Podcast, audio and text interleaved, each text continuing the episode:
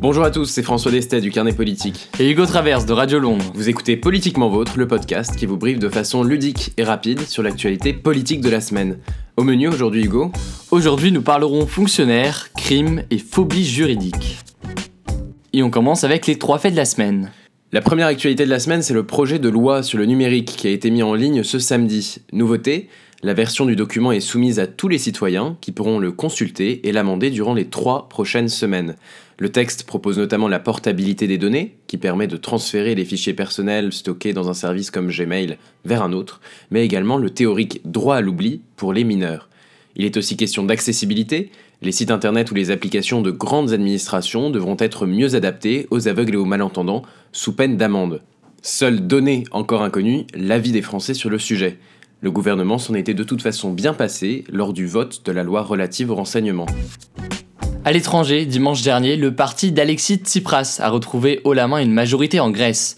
Déjà en place, son nouveau gouvernement aura pour but de rassurer ses partenaires européens dans une volonté de rendre la Grèce plus crédible économiquement. Deux points noirs cependant, peu de femmes et surtout la nomination du député Dimitri Kamenos en tant que ministre délégué aux infrastructures et aux transports. Celui-ci est réputé ouvertement antisémite. Il avait par le passé tweeté une photo du camp de concentration d'Auschwitz en le comparant à la zone euro.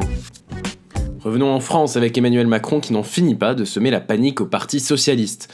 Lors d'un colloque, le ministre de l'économie a déclaré que le statut des fonctionnaires n'était, je cite, plus justifiable et plus adapté au monde tel qu'il va. Ce qui a conduit Nicolas Sarkozy, chef de l'opposition, à convier le principal intéressé à rejoindre les Républicains, fait pour le moins rare en politique.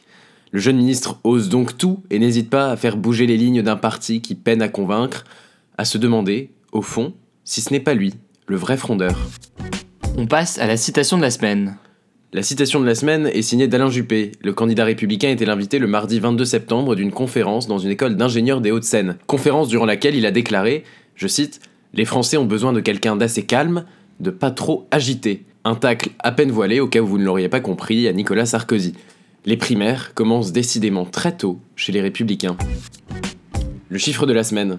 Le chiffre de la semaine, c'est 70. Selon une étude OpinionWay pour le Figaro, 70% des Français se disent d'accord avec la sortie d'Emmanuel Macron sur les fonctionnaires évoqués à l'instant.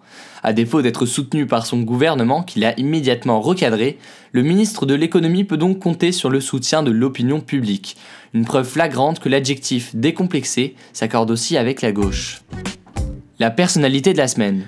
La personnalité de la semaine, c'est Thomas Thévenoud. Avis à ceux qui avaient enterré trop tôt l'éphémère secrétaire d'État au commerce, Thévenoud contre-attaque et accuse cette semaine les socialistes d'avoir précipité sa chute. Interrogé par l'opinion, le député bourguignon incrimine le pouvoir en place en déclarant, je cite, Hollande n'était pas obligé de s'essuyer les pieds contre moi, on a mis une barrière autour de moi, mais ma femme et moi n'avons tué personne. Peut-être faudrait-il lui rappeler que le crime n'est pas la seule infraction pénale en France et qu'il existe aussi des délits. La fraude fiscale, objet d'une plainte de Bercy à son encontre, en fait partie. Encore un malheureux oubli de sa part, sans doute une affaire de phobie juridique. L'article à lire cette semaine. C'est un article du magazine Society. Dans l'édition datée du 18 septembre au 1er octobre, vous trouverez en page 50 Génération, un sujet détaillé et illustré sur toute une génération de la gauche européenne. Le quinzomadaire en liberté délivre les clés de compréhension du mouvement altermondialiste européen, né à Gênes en 2001, la même année que le tube de Manu Chao Me Gustas Tu.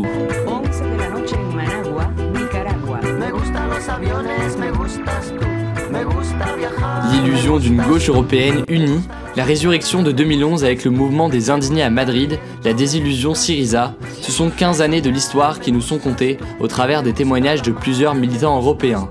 Un article à retrouver en kiosque jusqu'au 2 octobre.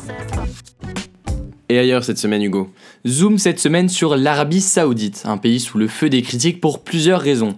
D'abord parce que Riyad est vivement critiqué pour son organisation jugée défaillante du pèlerinage de la Mecque, qui a fait plus de 700 morts. Mais cette semaine, la communauté internationale s'est aussi émue de la décapitation d'un Saoudien de 21 ans, Ali Al-Nimer.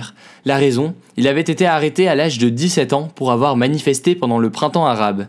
Rappelons que l'Arabie saoudite représente la région Asie-Pacifique au sein du groupe consultatif des conseils de droits de l'homme pour l'année 2015. Hasard de jeu qu'est celui de l'Arabie saoudite, défenseur des libertés le jour, pourfendeur de la démocratie la nuit. Vous avez écouté Politiquement Vôtre, le podcast réalisé par la rédaction de Radio Londres et du Carnet Politique.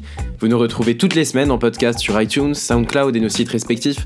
Partagez ce podcast sur tous les réseaux sociaux et réagissez sur Twitter à @carnetpolitique et @radiolonde-fr. Ce podcast était présenté par François Destet et Hugo Traverse. Il était monté par François Destet. Il a été écrit avec l'aide de Pablo Maillet et Milan Malik.